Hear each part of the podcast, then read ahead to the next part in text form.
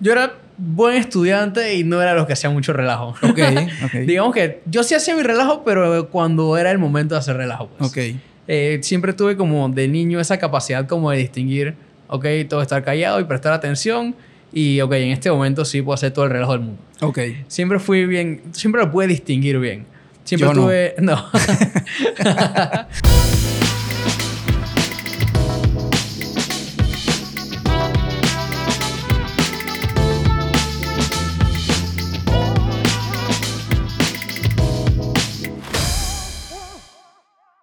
Nuevo episodio con un gran invitado popular. Yo creo que ya es bastante popular eh, en redes sociales por su gran contenido, porque la verdad es que el contenido es sumamente valioso y, y lo particular es que no es un contenido tan usual para alguien tan joven. eh, contenido financiero, a mí las finanzas me como que me, me dan como alergia. Digo, sé que, sé que es el motor de todo negocio, de, todo, de toda estabilidad, eh, pero la verdad, en mi caso, no, definitivamente los números así financieramente hablando no son lo mío, de verdad, me, me- generan estrés. Pero bueno, Juan Jun, bienvenido hermano al podcast, gracias por aceptar la invitación de una. eh, Gracias por la invitación, obviamente. No, Gusto un- de estar aquí. Igual, un, un gustazo tenerte acá y, y de verdad me encanta eh, hablar con gente que está tan enfocada eh, en, en- en lo que hace, en lo que le gusta, en como que agarrar su pasión y llevarla a lo más que pueda. Y creo que a ti eh, es bastante obvio que eso te ha rendido frutos, te ha traído, me imagino que un día empezaste casi que por accidente y ahora, ahora me cuentas, pero usualmente en esto uno arranca por nada, por probar, por, por tratar de dar un mensaje, por tratar de aportar valor y eventualmente te encuentras con un, un beneficio, ¿no? Claro. Con- con- ¿Cuál es tu historia en, en ese sentido? O sea, Bueno, mi, mi, mi historia, digamos que tiene varias facetas. Empecemos con la primera de, de la creación de contenido. Yo, no quiero decir que siempre, pero por gran parte de mi vida yo decía que yo quería ser youtuber. ok, Ah, por, ahí- por ahí empezó gran parte de todo. Yo quería ser youtuber, yo veía a esta gente con, haciendo videos increíbles que me llaman la atención. Yo soy gran consumidor de YouTube. ok. Así que yo era como que, ok, lo consumo tanto. En verdad, el Quiero estilo, estar ahí. El estilo de vida que tienen los youtubers era como mi estilo de vida soñado. Ok, Y yo me decía, yo quiero ser youtuber en algún momento de mi vida. Entonces, echando un poquito más para atrás, yo también me decía mismo desde los 12, 13 años, yo quiero ser millonario. ok. Y siempre me decía, a lo- a los 12 me decía, a los 15 voy a ser millonario. Llegaban los 15, eso no pasaba. Después me decía, a los 16 voy a ser millonario, no pasaba. Y después a los 18 ya me dije, dije, ok, si quiero que en algún momento de la vida esto se haga una realidad, tengo que hacer algo, pues, Claro. para que eso suceda. Y a los 18 entonces me puse a ver, ok, la gente millonaria, la gente exitosa, ¿qué es lo que hacen diferente a, a- a la realidad que yo conozco de ser una persona clase media, familias clase media? Claro. O sea, algo diferente tienen que hacer. Ujú. Porque yo estoy seguro que no es que tienen un trabajo que les, gane, les genere millones y millones, porque es difícil, ¿no? Sí. Entonces de ahí fue donde yo empecé como a estudiar, empecé a leer libros, empecé a ver videos de YouTube enfocados en esos temas financieros, Ok. de negocios. Ok. Y más o menos por ahí me fui con la parte de finanzas. Ok. Le empecé a agarrar un apego a ese tipo de cosas, al punto de que yo ya para cuando, digamos, almuerzo, Ajá. yo veo videos de YouTube sobre finanzas. Ok. Veo a gente comparando tarjetas de crédito en Estados Unidos que a mí no tienen nada que ver porque soy de Panamá, pero me entretenía, pues. Ok. Entonces ahí le fue agarrando esa pasión. Y bueno, la cosa es que me metí a la universidad. En el 2020 que ve la pandemia. Yo estaba haciendo una pasantía en Copa. Ok. Y bueno, con la pandemia, ¿En obviamente. qué área? Eh, yo estaba en un proyecto en específico, no me acuerdo qué área era. Era algo de atención al cliente. Ok. O sea, pero no relacionado a finanzas, me refiero. No, no, no, no. Yo estaba haciendo un proyecto de más de ingeniero industrial. Ok. Yo estaba estudiando. Me gradué de ingeniería industrial el año, el- en diciembre del año pasado. No, perdón. En marzo del año pasado me dieron mi título Ok. de ingeniero industrial. Así que también soy ingeniero industrial. No, hago Ok. na- no hago mucho con eso, pero soy ingeniero industrial aparte. Pero sí, yo trabajaba en un proyecto específico en atención al cliente de Copa. Ok. Llegó la pandemia, obviamente el pasante para su casa. Sí.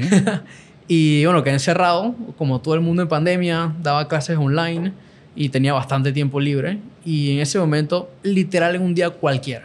O sea, fue el día más X y yo no me paré con ninguna intención. Y yo me dije, si en algún momento yo quiero ser youtuber, cumplir ese sueño, es ahora en pandemia. Claro. O sea, si yo no lo empiezo ahora en pandemia, que estoy aquí encerrado con todo el tiempo del mundo, es mentira que en algún otro momento de mi vida lo voy a hacer. Claro. Y literal, ese mismo día que se me vino ese pensamiento a la cabeza, le pedí el celular a mi papá, porque tenía un mejor celular que el mío. Y lo puse así en una mesita de noche y me empecé a grabar un video. Literal, en ese video solo dije que iba a empezar un canal de YouTube. Ok. Sobre finanzas, porque me gustan las finanzas. O sea, hiciste un compromiso con la audiencia a quien fuera que lo fuera a escuchar de que voy a hacer esto. Exacto, así mismo. Ok. Y desde ese día, bueno, ya tres años después no he parado. Eh, literal, ese momento cambió mi vida. Lo que vino después fue, o sea, no, no- ni te puedo explicar Ok, lo que ha sido ok. esos próximos tres años. Ok. Pero mi vida ha cambiado gracias a eso. De ese primer video en YouTube empecé a hacer TikToks, por donde pues me hice un poquito más viral, pues, de acuerdo. Por esos TikToks fue que empecé a crecer. Obviamente estar en Instagram. Yo digo que Instagram son como las páginas amarillas. Sí. Todo el mundo tiene que estar en Sí, Instagram. sí. Eh, y bueno, me he ido diversificando poco a poco, haciendo contenido, empezando un par de negocios. Y el año pasado me llegué a independizar de mis padres también. Una meta a los 23. Eh, yo digo que diferente a la realidad de muchas de las personas de mi edad. Siento que a los 23 muchos siguen viviendo con sus padres y tienen la expectativa de seguir ahí Sí. una buena cantidad de años más. Hasta que no me case y Sí. tal. No, ajá. Y, y para mí yo era como que no, yo quiero una experiencia distinta de, eh, de que vivir solo siendo joven, veinteañero, eh, crear esa responsabilidad, crecer como persona, Claro. diferentes cosas pues, pero era otra meta que tenía y la pude cumplir el año pasado. Bueno, ese es como el breve Tú- tú- resumen. y, y quiero, y ir más para atrás, pero antes que se me atrás. olvide, tus padres apoyaban, eh, o sea, esa independencia temprana, digamos, fue apoyada por ellos o hubo algo de resistencia, como que... Sí hubo algo de resistencia. Este, obviamente mis padres me han apoyado 100% en el camino, en básicamente desde bebé hasta ahora, me siguen apoyando en todo, pero ellos siempre han tenido su, resi- su resistencia en cuanto a algunos temas. Por ejemplo, eh, en no, enero del año pasado yo les comenté que tenía la meta de este año mudarme, 2022 para era lo tenía planeado como para final de año, octubre, noviembre y mi mamá no me dijo nada al principio, pero estoy seguro que tenía sus sus, sus pequeños Ajá. pensamientos eh, Protectores. sí, que, que no me comentaba y mi papá sí me comentaba de que él pensaba que era mejor que est- me estuviese en la casa por más tiempo, algún par de años extra y que ahorrara para eventualmente comprar una casa. Claro. Eh, ¿Qué digo? No era una mala idea. Yo en lo personal, yo soy fan de rentar. Ok. Siendo joven me gusta la flexibilidad que eso me da. Yo más como trabajo online, puedo ser nómada. Entonces me da más flexibilidad, pues, en lo particular rentar. Pero sí, me- definitivamente que me lo comentó. Me trató de convencer en varios momentos. Estoy seguro que habló con mi mamá también al respecto, no sé qué. Pero no, yo ya estaba... Estabas O sea, decidido. ya- esa era mi resolución del 2022. Y después, en los siguientes meses, obviamente ya eran ellos los que me empezaban a decir.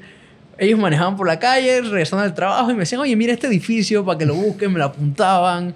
Y o sea, siempre me estuvieron apoyando. claro, pues. claro. Eh, puede que al principio tenía esa, esa resistencia, pero al final del día que siempre es, me no- es apoyaron. natural, o sea, natural de Sí, padres claro. protectores que apoyan, apoyan de una manera protectora, ¿no? Pero eventualmente te ven listo, decidido, comprometido y no les queda más que seguir apoyando ese camino. Sí. Yo afortunadamente tuve lo mismo. Eh, tuve un papá que me decía sí a todo, que en paz descanse, y una mamá que al sol de hoy es sobreprotectora. O sea, yo le digo ahora, dije, no sé, me voy a cambiar a otra oficina y como que le da y sí, le piensa mil cosas, dije, pero estás seguro y tal. Y bueno, es así, pero, pero como tú dices, ahí está el apoyo ahí incondicional, que es la clave de todo, me parece. Sí, También para, Eh. para mi mamá no era tanto el punto de mudarme. Ella ten- tuvo más resistencia con la parte de yo ser independiente. Y yo ser, vivir como creador de contenido. Ok. Como que, pues, obviamente para nuestros padres, ese concepto de, de vivir de creación de, de que, contenido. ¿qué es eso? O sea, ¿cómo, ¿qué cómo es? vas a comer? ¿Cómo, o sea, y, y siempre le preocupó el hecho de que no estaba teniendo suficiente experiencia laboral. Claro. Obviamente yo estaba estudiando ingeniería industrial, entonces para ella la expectativa era de que yo trabajara como ingeniero industrial y ella se preocupaba de que no tenía la experiencia de que eventualmente para buscar un empleo, entonces esa partecita pues Claro. O siento sea, que le preocupaba más. Porque básicamente tú hiciste un salto de estudiante pasante a youtuber. O sea, no, no hubo un, un paso por corporativo así Exacto. formal. Claro. Trabajé, tuve un par de trabajos, un par de pasantías, un trabajo vendiendo ropa, ese fue mi primer trabajo. Yo, era- yo vendía ropa en una tienda. Eh, pero sí, pasé de eso a literal independiente, creador de contenido, emprendedor, Ok. un poquito de muchas cosas. Brutal. Quiero ir para atrás. Porque empezaste diciendo lo de que desde los 12, creo, ya tenías en tu mente, dije, yo quiero ser millonario. Eh, y, y ahí, digo, la primera pregunta que tengo es si en ese momento hacías algo que te ayudara a, a- a mantener ese sueño. Desde le vendo burundangas en, en la escuela a mis amigos o, o algo. O sea, había algo que sustentara La, por la- muy largo que fuera el... la- la verdad es que no. Ok. No, no, yo, yo de joven, a esas o edades... sea, eras soñador. Sí, yo era un soñador. Yo no era muy emprendedor. Es más, yo me decía, junto con esa idea de que quiero ser millonario, a veces también me decía otro, otros pensamientos de, en verdad, eso de emprender no es lo mío, eso de ser proactivo y dueño de negocios, la verdad es que no me llama. Yo prefiero tener mi empleo y que alguien me diga qué hacer y yo simplemente hacerlo Wow, y que me paguen por O sea, ello. Yo tenía esa mentalidad. Ok. Y, y bueno, pasaron las cosas, pasaron los años, tuve experiencias y ahora es todo lo contrario. Claro. ahora es como Ahora que- no te ves que alguien te diga qué hacer, no, obviamente. No, no, no me veo. A veces lo pienso porque siempre... sí, con Como que quiero con- experimentarlo. Con todo lo de finanzas que estoy aprendiendo en mi mente, por mucho que estudié ingeniería industrial, mi- en mi plan siempre quise ser banquero, Ok. trabajar en un banco, banca de inversión. eh, siempre me llamó la atención eh, y a veces todavía tengo ese como ese granito de que me gustaría probar la experiencia. Y después hablo con mis amigos que todos son banqueros y me Sí. dicen, bro, no, tú De- quédate con lo tuyo, no sé qué. Pero igual, sí, es una experiencia me que, llama- que me llama. Haciendo un paréntesis, me llama full la atención eso porque casualmente mi, mi socio de Midhouse, que también es un pelado joven, creo que él puede tener 26, si no estoy mal, pero también estudió ingeniería industrial, también saltó de ser estudiante y trabajar en, en- por partes con la mamá en una agencia de viajes a ser emprendedor con Midhouse, porque él ha sido el que ha manejado Midhouse todo este tiempo. Eh, y el man de la nada, digo, yo creo que nunca le llegué a preguntar eso, pero de la nada me entero que el man también le gusta la banca y las finanzas y quiere entrar a la banca. Y yo dije, ah, ¿cómo, cómo así? O sea, has estado aquí de emprendedor en tema de e-commerce, carnes y vaina y de la nada, pero me, me llamó la atención la conexión. Claro. Pero, pero a lo que quería llegar antes de eso era, o sea, con, con lo que has contado hasta ahora, estoy tratando de imaginarme qué, qué clase de niño estudiante era Juan Jun. Y, y te digo a qué voy. Por ejemplo, en mi caso, que tuve una carrera al revés, corporativa, con, con muchas ideas y ganas de emprender e incluso varios fracasos, pero a lo largo de una carrera ultra estable corporativa en cuatro o cinco empresas máximo, una carrera como de 19 años, una cosa así, a finalmente emprender en algo que realmente amo, me encanta, me apasiona y bueno, creo que eso es, y ahora lo hablaremos, es una de las claves para que un emprendimiento sea exitoso, es Claro. no empezar a emprender porque está de moda o porque vi que eso da plata, sino que sea algo que de verdad te motive. Pero lo de estudiante es porque, por ejemplo, en mi caso, yo fui ese estudiante, primero desde muy joven supe que quería estudiar ingeniería de sistemas. O sea, yo, mi primer encuentro con una computadora fue como amor a primera vista y fue, dije, esto es lo mío y nunca cambié. Eh, o sea, mientras mis amigos a los 16 todavía no estaban claros que querían estudiar en la universidad, yo a los 14, 13 ya estaba clarísimo. Pero en la escuela fui ese estudiante que cada vez que le entregaban el boletín a mi mamá le decían lo mismo. Elías tiene mucho potencial, pero se distrae demasiado haciendo relajo, no sé qué, tal. Entonces, mi pregunta es, ¿tú cuál eras? ¿Eras así? ¿Eras más geek? Eh, o sea... Yo, yo... Yo era buen estudiante y no era los que hacían mucho relajo. Ok, ok. Digamos que yo sí hacía mi relajo, pero cuando era el momento de hacer relajo. Pues. ok. Eh, siempre tuve como de niño esa capacidad como de distinguir, ok, todo estar callado y prestar atención. Y, ok, en este momento sí puedo hacer todo el relajo del mundo. Ok. Siempre fui bien, siempre lo pude distinguir bien. Siempre Yo no. tuve, no.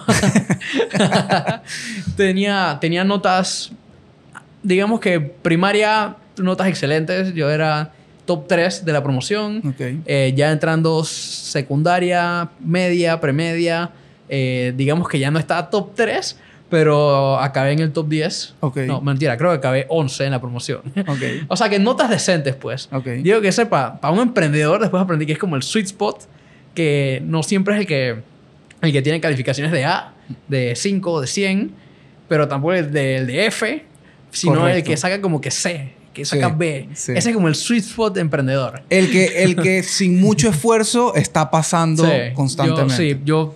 Y mi mi mamá me lo cuenta, de que ella estuvo tan agradecida de que yo creciendo no era de esos que pasaba problemas con las tareas, que había que ayudarlos, que no entendía, que fracasaban, que les mandaban boletas. O sea, para, no tuve esa dificultad en mi vida. Obviamente estudiaba y eso, pero eh, fue, digamos que, una situación normal para Claro, mí. claro, No, cool. no hubo nada exagerado así de que, de que era el mejor, pero tampoco que era el peor, pero decente. Y luego en la U, En la U, eh, diría que fue una experiencia diferente. Ya yo ya estaba más claro con lo que yo quería hacer. Porque yo a los 18, obviamente, llega el momento de, ok, ¿qué estudio?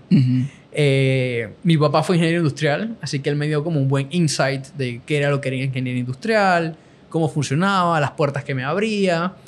Pero a mí me gustaban las finanzas ya para ese punto a los 18, así que yo era como que, ok, me veo como banquero, pero mm, como me gustaba y era algo de lo que yo aprendía por mi cuenta, realmente me puse a pensar, ¿vale la pena que yo estudie finanzas en la universidad si igual lo estoy aprendiendo por mi cuenta? Entonces no me, dije- me dije, no, voy a complementar con una carrera que vaya bien con finanzas. Y bueno, resultó ingeniería industrial. Ok. Pero el plan siempre fue ahora maestría, probablemente hacerlo en finance o algo relacionado con finanzas. Ese era el plan. Ok. Ya ahora como creador de contenido ya las cosas como que cambian, el plan es diferente. Pero sí, eso fue. Y dentro de lo que fue mi estudio dentro de la universidad, más o menos lo mismo. También no era el mejor, tampoco era el peor. Obviamente arriba del promedio, diría yo, en cuanto a notas. Sí me esforzaba, me dedicaba. Eh, en cuanto, pero en cuanto a la universidad, yo le di mucha importancia a las actividades extracurriculares. Ok. Por ejemplo, yo fui presidente de la Asociación de Ingenieros Industriales de, bueno, de la USMA Ujú. y tesorero de la Federación de Estudiantes de la USMA igualmente. Eh, y esas son actividades de las que en verdad estoy orgulloso. Es algo que me digo con orgullo, pues Sí, una está experiencia bien. y conocí un montón de gente. Digo que la universidad es gran oportunidad para hacer networking, 100%. no solo con estudiantes, sino con profesores. Sí.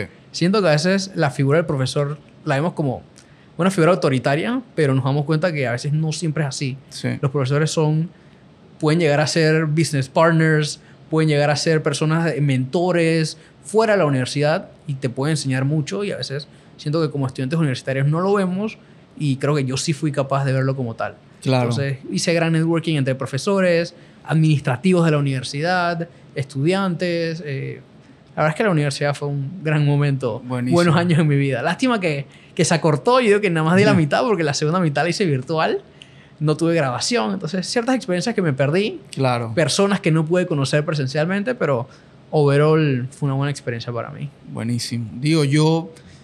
Ah, o sea, quisiera decir que la mía fue tan emocionante como la tuya. Yo, la verdad, o sea, era la carrera que quería, pero una vez dentro, como que sentía que iba por un camino que no necesariamente era el que yo quería y no era flexible y había que ir por ese camino y, y quizá no, no, no saqué el valor que me hubiera gustado sacar, pero soy muy, o sea, me, me apasiona el tema de seguir aprendiendo y seguir estudiando. Entonces yo pienso que, y, y para los que escuchan, o sea, nunca hay que dejar de aprender y hoy en día hay educación en todos lados.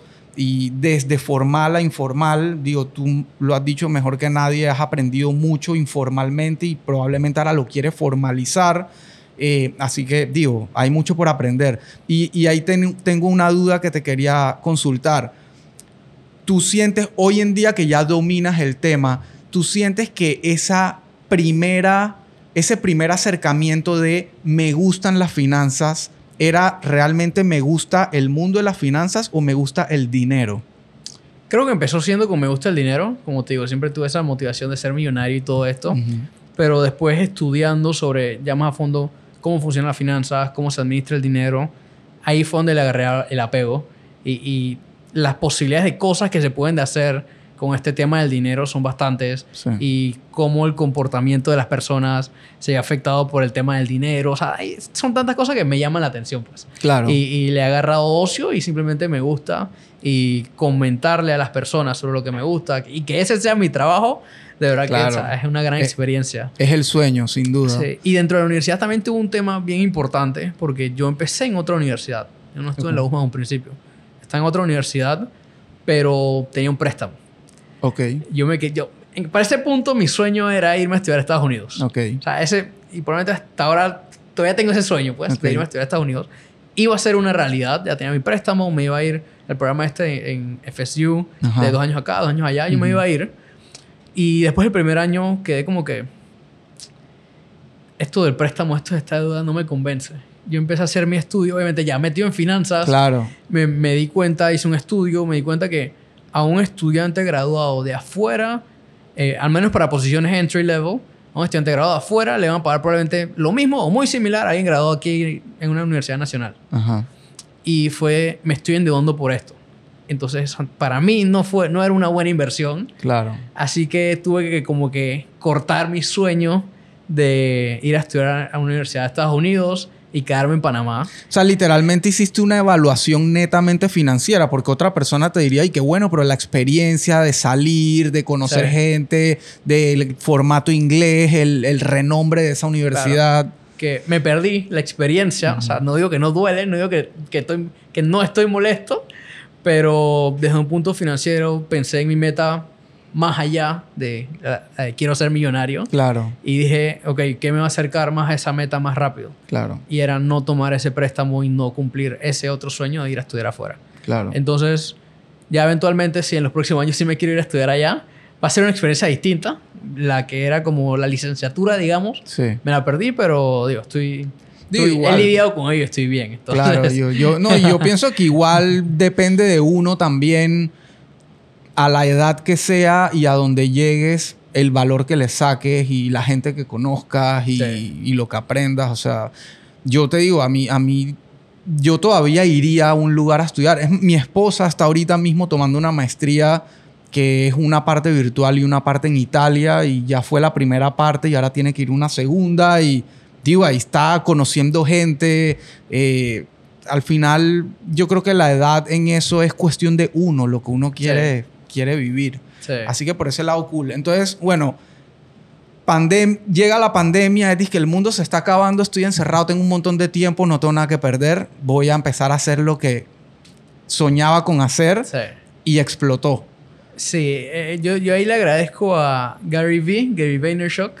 Él para ese punto, como te dije, yo empecé en YouTube, pero Gary Vaynerchuk decía, o sea, esta es la mejor oportunidad TikTok. O sea, tienen que hacer de 10 a 20 videos al día porque las posibilidades de explotar en TikTok te cambian la vida. Son las mejores que hay para crear el contenido en cualquier momento en la historia. Y eso yo me lo tomé a pecho. Yo decía, tengo todo el tiempo del mundo, así que bueno, vamos a hacer 10 videos al día. Y alrededor de 10 meses, más o menos, yo hice 10 videos al día, todos los días. Ok. O sea, estaba encerrado, tenía todo el tiempo del mundo, así que era el mejor momento para hacer una locura como esa, hacer 10 videos al día todos los días. Ese era el momento. Y me lo tomé a pecho y obviamente al principio era lento. sea, Claro. empezar una cuenta de redes sociales de cero es lento, pero empezó a agarrar tracción y de repente las cosas empezaron a cambiar, me empezaron a seguir. Tenía videos con millones de visualizaciones. Obviamente trataba de que esa gente de TikTok se viniera para Instagram o YouTube. Y bueno, ahí es donde todo explotó. Gracias a TikTok Que bueno, hasta el día de hoy le agradezco a Gary Vaynerchuk por esos consejos. Por, por eso es que hay que seguir a gente que, o sea, Que está allá donde tú quieres estar. Yo sigo gente que tiene el mismo negocio que yo en otros países. Es más, tengo colegas con quien comparto mucha información del mismo mundo en el que estamos. eh, y sigo gente que, o sea, hay que ser aspiracional, ¿no? Claro. Hay gente que ha recorrido el camino y que está logrando cosas por ahí. Para mí siempre, siempre va por ahí. Eh, y esos 10 videos al día eran 10 videos que posteabas o 10 videos que ibas posteando a lo largo de- del No, tiempo. po- los posteaba, digo, a veces fallaba. Ok. de repente se me olvidaba subir uno, dos, tres. Pero, O sea, en un día tú subías a la red 10 videos. Correcto. Yo grababa, ese mismo día me levantaba, grababa 10 videos, editaba 10 videos y posteaba 10 videos. Wow. Ok. O sea, ya, o sea, yo siempre supe que eso no era sostenible en el tiempo. Eso no lo iba a hacer toda la vida. Eh, pero mientras lo pudiese aprovechar y lo pudiese hacer, ¿por qué no hacerlo? claro. Para mí fue un juego que siempre el consejo es calidad sobre cantidad. Sí. Pero en mi experiencia personal y para ese tema en específico de creación de contenido, lo que me funcionó fue Cantidad. cantidad sobre calidad. Claro. Ya ahora ya he descubierto más qué funciona, qué no. Le he aumentado la calidad y ahora sí me trato de enfocar un poquito más en calidad, pero sin descuidar la cantidad. Claro. Entonces, pero eso es un pequeño ahí Sí. tip hay- diferente a lo que usualmente se dice, claro. que me tocó vivirlo de experiencia propia. Ok, brutal. Y, y eso, o sea, tú, digo, finanzas es, es un mundo hiper amplio. Como que, ¿qué pilares definiste? Dije, yo quiero empezar hablando de este tema o, o- o por dónde te fuiste. Mira que siempre me gustó el... No es que siempre me gustó, sino vi una oportunidad de que aquí en Panamá nadie hablaba de tarjetas de crédito, Ok. nadie hablaba de, de préstamos, nadie hablaba de bancos. O sea, nadie comparaba ese tipo de cosas ni, ni hacía contenido como específico en Panamá y que llamara la atención. Porque sí había gente que hablaba y daba consejos generales, pero, por ejemplo, yo veía videos, como te comenté, comparando tarjetas de crédito en Estados Unidos. Y eso no tiene nada que ver conmigo, pero yo aún Ujú. así los veía porque quería saber. Sí.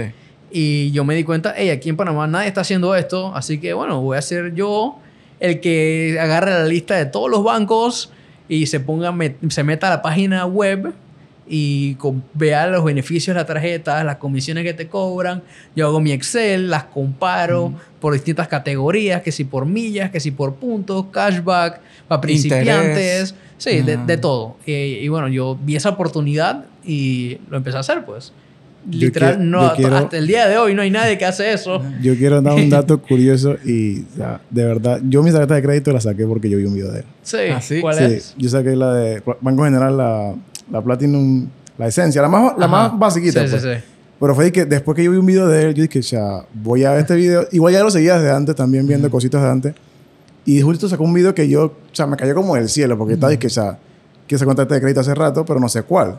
Y ponerme a comparar todo era como que, ya, no sabía mucho del tema tampoco. Claro, pues. nadie hace eso. Solo yo. Y, o sea, su video, literalmente su video fue el que me ayudó y lo intenté y me lo dieron. O sea, después vi un video de él. Sí, y, y- y la verdad es que eso pasa más de lo que yo pensaría que pasa. O sea, a veces yo frecuento Starbucks eh, para reuniones de negocios y eso.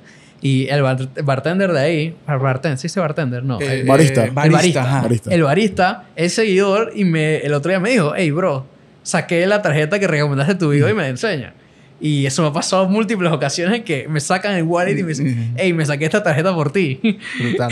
Entonces, sí, es una experiencia de. Dios, eso al final es lo que uno quiere, ¿no? Que Que de verdad la gente, claro, o sea, ver que de verdad estás haciendo algo que a la gente le sirve y, y le ve utilidad y lo valoran. O sea, para mí, sin eso no, no tiene mucho sentido, ¿no? Mm. Y, y yo creo que, digo, ahora que Rafa habló, eh, este es el segundo episodio con este formato donde Estaba, ca- Rafa... estaba calladito. Estaba hace rato, pero estaba que, Sí, que sí, fluya.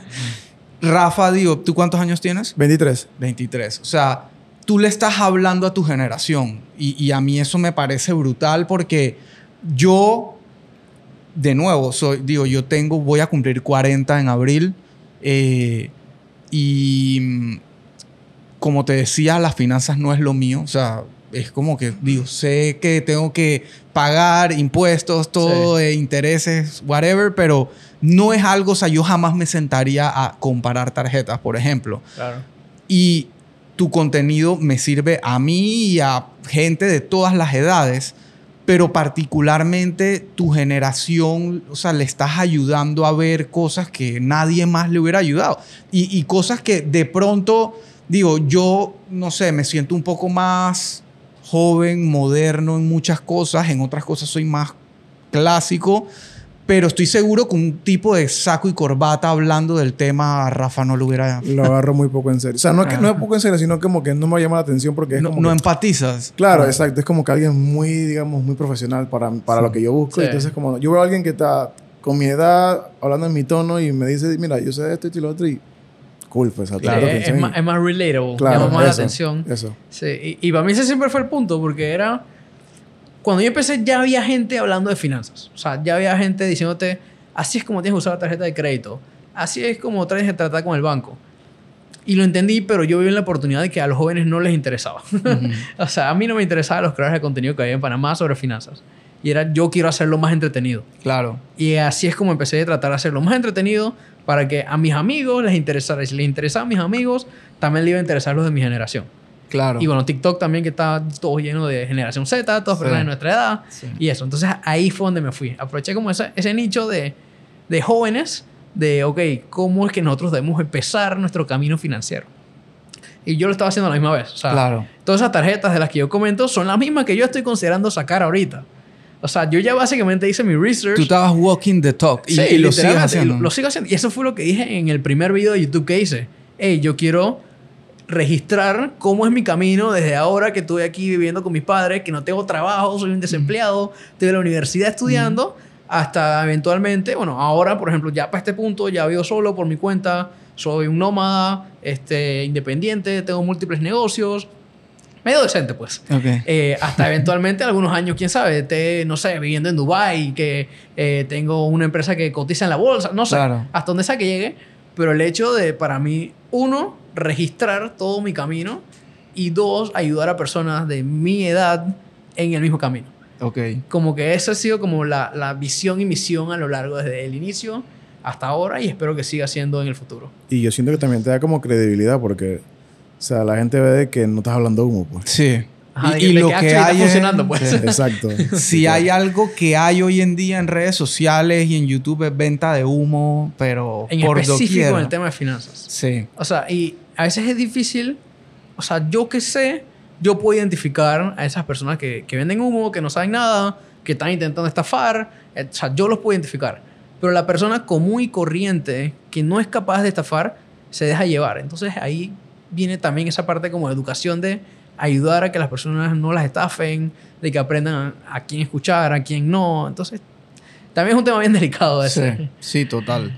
Es que digo, es dinero, o sea, dinero, el dinero de la gente y en, en Sí. momentos donde no necesariamente las cosas están bien, jugar con la plata de la gente, o sea, Sí. es, es muy, muy heavy.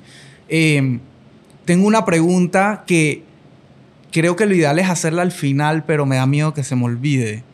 y es, ahora que estás walking the talk y que tienes esta experiencia y tienes este recorrido y tienes este conocimiento, si vuelves a tu sueño de ser millonario, ¿en cuánto tiempo te ves siendo millonario?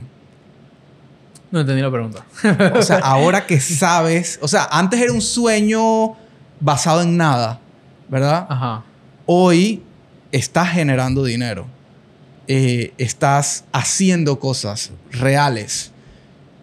¿Qué tan real ves hoy en X cantidad de tiempo realmente ser millonario Ah, con tu eh, esfuerzo? 100% real. O sea, para mí ya no es cuestión de, de si va a suceder o no. Para mí, o sea, en lo personal, yo honestamente confío, ya es cuestión de cuándo. ¿Cuándo? Eh, yo he tenido la meta todo este tiempo desde que empecé, de que antes de los 30, eh, mis amigos me, cada vez me retan. Tengo buenos amigos Ujú. que, que me incentivan a ser mejor cada vez. Y me dijeron, ¿para qué 30, bro? Apunta a los 27. Y después me incitaron aún más y me dijeron, no, Mm. apunta a los 25. No creo que para los 25. Eh, ojalá para los 27, pero la meta para mí siempre ha sido antes de los 30. Ok, brutal. Sí. Y, ok, hiciste el contenido, explotó, te hiciste viral, ganaste una audiencia que valora lo que, el contenido que das. empezaste a monetizar y empezaste a diversificar eh, lo que me decías ahorita, tu, tu ingreso pasivo y, y agarraste lo que, o sea, la base que hiciste eh, y el conocimiento y la pasión que tienes y la empezaste a, a mover por diferentes lados. ¿Cuáles son esos lados? O sea, ¿cómo, cómo, o sea, saltaste primero de crear contenido en video a invertir? Eh, bueno, ya, ya más o menos invertía. Ok. Para cuando empecé ya estaba invirtiendo. Yo empecé a invertir de los 18. Invierto en la bolsa, invertía en crowdfunding y después cuando empecé el contenido, todo el mundo me hablaba de criptomonedas. Me pedían que hablara de ese tema y yo como que no sé qué es esto, no sé cómo se come. Eh, empecé a educarme al respecto. Al principio escuchaba para gente que decía que no, que era una estafa, no sé qué. Empecé a estudiar aún más y bueno, ahora me gusta el tema. Hablo bastante de ello, de cripto. Así que le invertí a cripto en el 2020. Eh, en el 2020 también empecé un negocio. Me decía, ok, eh, monetizar en YouTube está complicado, toma su, te- toma su tiempo, cumplir los requisitos. Así que necesito otra manera de monetizar. Así que ya tenía más o menos la idea de una academia de educación financiera educar a jóvenes en temas de finanzas, de inversión.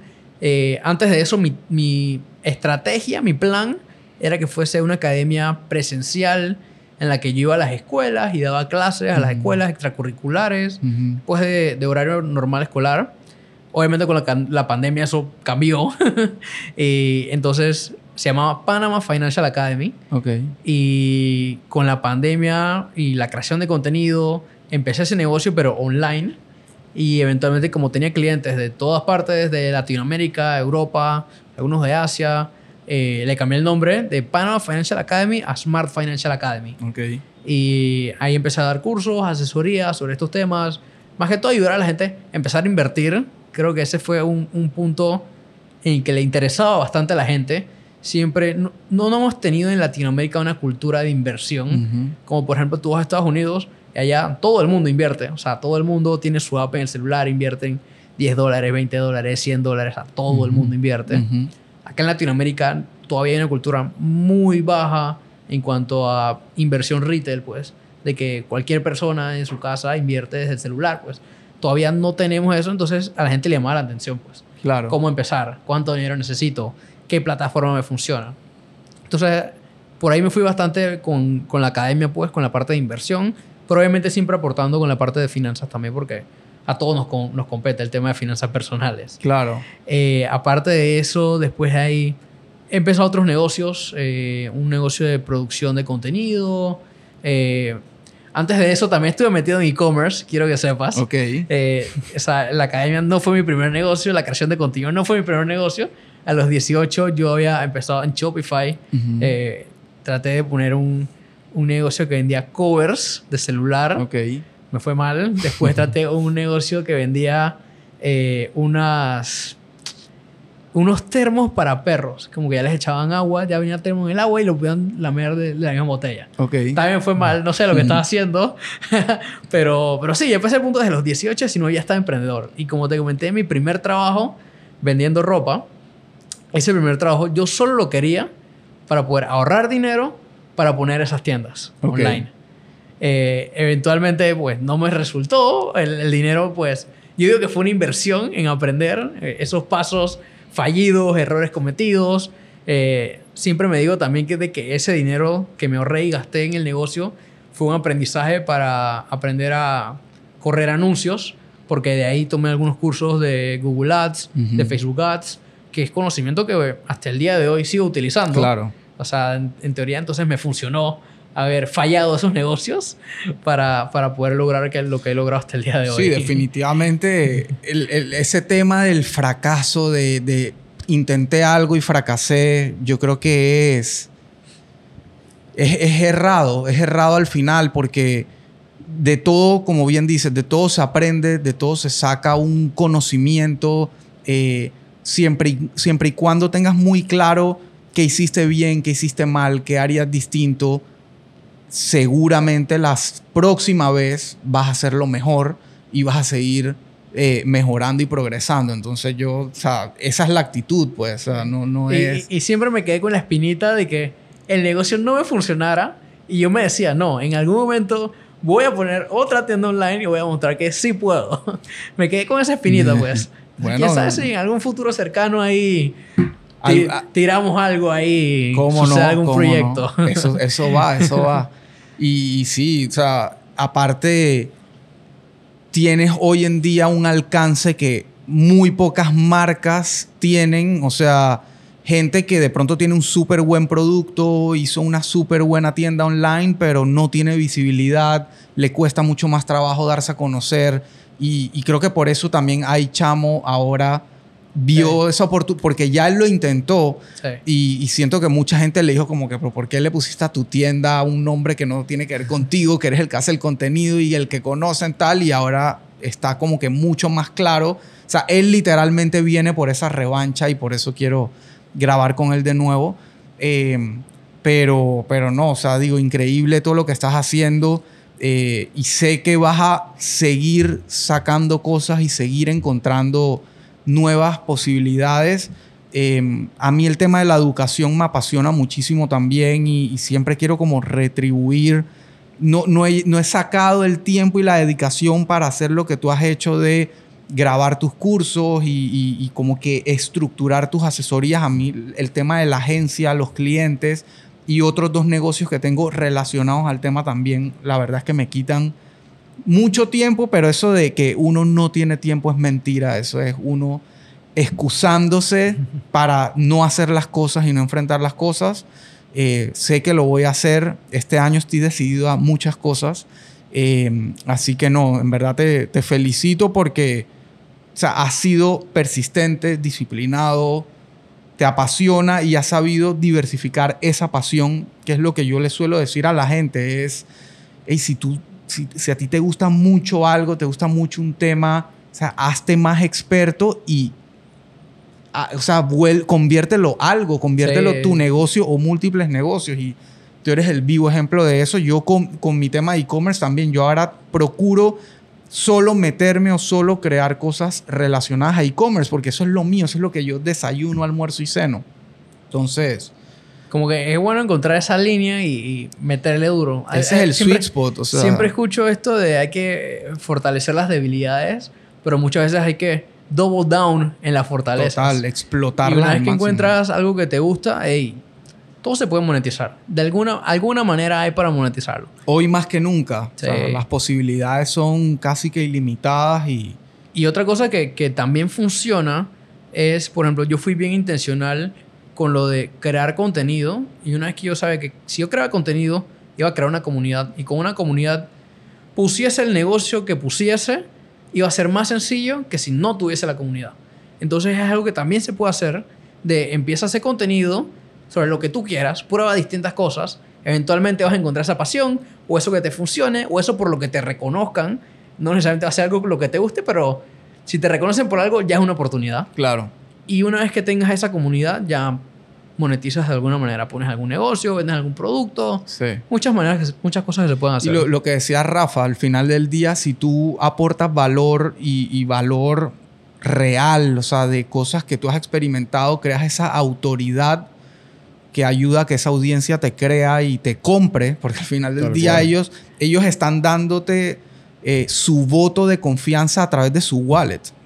Eso no, o sea, el like, el comment, de eso no vive nadie. Y Sí. te aporta el algoritmo, pero la realidad es que de lo que tú vives es cuando llega la plata y, Sí. y alguien, o sea, haz- tu conocimiento, tu esfuerzo, tu disciplina, obviamente tiene un valor, tiene un costo y por eso la gente está dispuesta a pagarlo y, y eso es lo que es. Sí.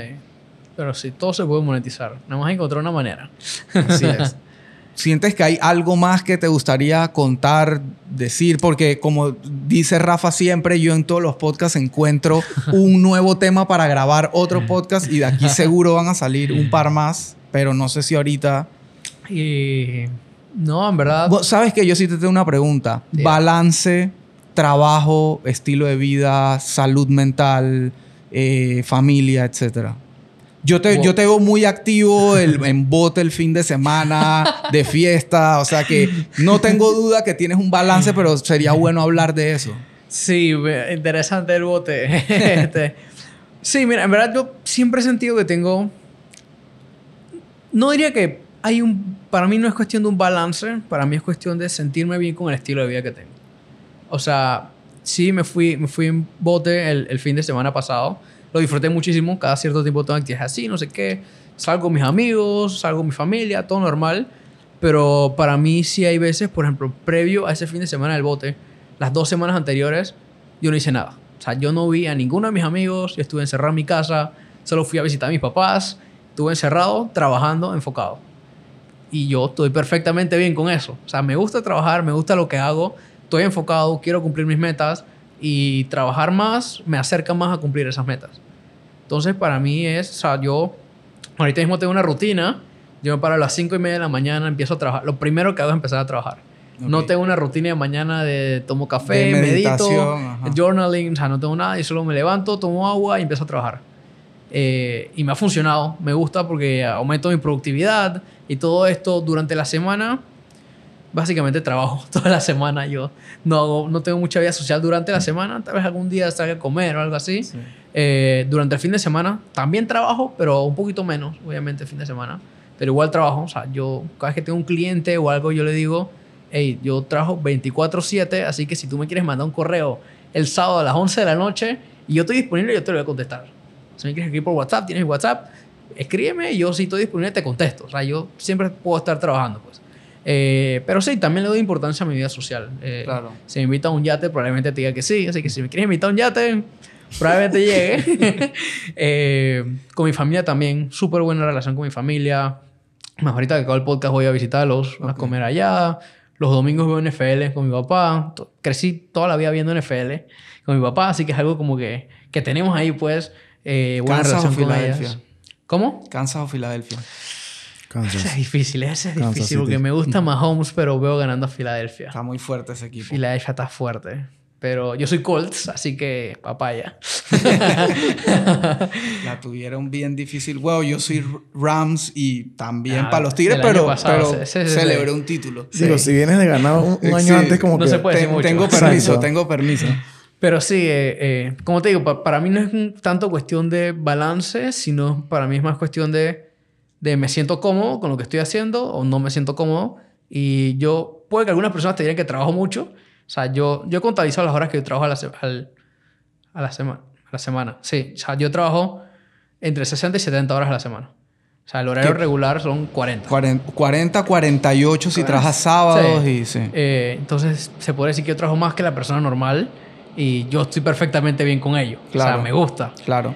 Eh, Ahora, esta pregunta clave y creo que para ir cerrando, eh, hoy a tus 24 años, tú estás enfocado en trabajar así y esa cantidad para eventualmente decir, ahora la voy a coger suave o, o en tu mindset está, yo voy a darlo todo hasta que me canse. La verdad es que no sé. A veces- bueno, a y veces- cuando veces tengas familia pienso. van a cambiar Sí, muchas Me cosas. imagino que cambiará la dinámica. Eh, a ver, siempre, cada cierto tiempo pienso en eso. De si, de si me veo con 60 años todavía grinding. Ujú. O si eventualmente simplemente va a llegar un día en que yo digo, no, yo ya tengo mi imperio, mi negocio, no sé qué, mis ingresos, me entra el dinero así solo, ya me voy y me retiro en la playa. Ujú. La verdad es que yo creo que no me veo así en ese estilo de me voy, no voy a hacer nada con mi vida, me voy a retirar temprano. Yo, Claro. honestamente, me gusta trabajar. O sea, Claro. me gusta esforzarme, me gusta tener metas, me gusta tener objetivos, cumplirlos. O sea, realmente, genuinamente lo disfruto. Entonces, Claro. no me veo en ningún momento de que me retire y no hago nada con mi vida. Tal vez sí le disminuya a la, a la carga laboral en el futuro, ya cuando esté más viejo, haya más responsabilidades, como tú dices, familia. Pero por ahora decido no meterle tanta mente a ello y simplemente seguir Grind. grinding y, y haciendo lo que me gusta. Otra cosa que, que he empezado a hacer ahora, ya desde el año pasado, es delegar un poquito más. Eh, ya tengo varios editores, eh, estoy empezando un nuevo negocio que esta vez no lo quiero hacer yo solo. Por ejemplo, Smart Financial Academy, mi academia, eso es yo solo. Eh, sí delego ciertas funciones del desarrollo web y esto, tengo algunos freelancers, pero ahora estoy empezando un nuevo negocio y sí, lo quiero, sí quiero tener socios. No quiero que sea yo todo el de la carga. Claro. Entonces, eh, estoy como que aprendiendo un poquito, tal vez contrate un asistente virtual dentro de poco. Ujú. Entonces estoy como que empezando a delegar un poco más las funciones, eh, los negocios y todo esto, porque siento que, o sea, mi tiempo no me da suficiente para hacer todo. Claro. Entonces estoy como ahorita mismo en ese proceso de, de empezar a delegar funciones y, y ir lidiando con ello. Ha sido, ha sido una labor interesante de crecimiento, el no hacer todo yo y que alguien más lo haga y, y dejar esa responsabilidad, pero a la misma vez estar como pendiente hasta cierto punto, dar libertad. Ha sido un proceso de, de aprendizaje estos últimos meses en cuanto a eso. Y otra cosa que también te iba a decir era la parte que estamos hablando de balance. Eh, ahora que vivo solo, por mi cuenta, independiente, eh, sí hay momentos en los que tú sabes, te sientes solo. Pues antes vivía Claro. con, con mi familia, la casa siempre estaba llena, siempre tenía con quién hablar. Ahora hay momentos en como que estoy solo eh, y como trabajo tanto, ella es que no salgo del apartamento y yo me digo a mí mismo, hey, yo no he escuchado mi voz en todo el día. Y, y nada más digo hola, así como para Mm. escuchar mi propia voz. Entonces, tiene sus momentos, pues, en los que sí, estoy aburrido, no sé qué, no tengo nada que hacer. Claro. Eh, también hay esa parte del balance, como que. Digo, hace- a veces hacer distinta. una pausa, ¿no? Decir, hey, si literalmente quiero hablar con alguien, digo, a veces eso Sí. también es productivo, ¿no? Sí, a veces me voy a mi casa, a casa de mis papás, eh, o le digo a algún amigo que "Hey, llega, no sé qué, vamos a parquear. Eh, pero sí, hace otra experiencia distinta, pues. Sí, sí, sí, total. A veces uno necesita eso incluso para destrancar ideas o, o a veces uno está tan metido que no ves el panorama completo y yo, yo hoy en día, llegando a mis 40, te puedo decir que valoro mucho el balance y, valoro mucho como que poder un día decir, hey, hoy arranco a las 11 y fuck it. Sí, claro. Ah, No, hay, hay veces que también yo, hey, un día así, un miércoles, yo me digo, es que, hey, hoy, hoy no voy a hacer nada. O sea, hoy mi única función va a ser no hacer nada, que me voy a tirar, voy a Netflix todo el día. O sea, no voy a hacer nada el día de hoy. Sí, de vez en cuando tengo esos días, Y, güey. y parece mentira. Son pero- necesarios. sí, total. Y, y parece mentira, pero para la gente productiva, altamente productiva, eso es difícil. O sea, hay veces que yo estoy viendo Netflix y mi cabeza está En el negocio, que es el cliente. sí, o, o maquinando, maquinando una nueva idea, algo, o sea, y, y es complicado, ¿no? Pero, pero es importante enfocarse en ese... Sí, Y también algo que me ha funcionado es, bueno, que me ha funcionado, ha, su- ha pasado pues, que cuando me voy de viaje, me voy una dos semanas, no sé qué, a otro país, de repente tengo buenas ideas de negocios, se me, me surgen así de la nada, Claro. o cosas que puedo hacer distintas, y, y es como que no estoy trabajando, estoy de vacaciones, pero de repente me llega una súper idea así, y yo sin, sin estar pensando en eso, pues. Digo, es que es inevitable. sí. llegan, llegan, es inevitable. O sea, uno está pendiente, uno está aware de lo que está haciendo, viendo, etcétera, y todo hace match al final. Sí, sí, sí. Bueno, Es Juan, digo, súper agradecido que hayas aceptado de nuevo la invitación y que, y que hayas venido a compartir tanto de tu, de tu carrera, de tu éxito, pero para mí mucho más de tu disciplina y tu determinación y tu pasión y no me canso de repetirlo, de llevar esa pasión más allá y convertirla en algo que de verdad, o sea, que te, literalmente te da de vivir. Eh, así que nada, vendrán otros episodios para hablar de otros temas más específicos, la academia, inversión, cripto, etcétera. Claro. Pero súper agradecido por tu historia. Gracias por la invitación y por poder compartir. Deberían de suscribirse, darle Sí. like. Por favor. y todo eso. sí, sí, no, siempre, siempre. Ah, Yo todavía no me acostumbro a nada y que él dame like, comenta, nada de esa vaina. No me sale todavía. Poco a poco, poco a poco. Pero no, definitivamente que gracias. Gracias a ti, Juan. Nos vemos en la próxima.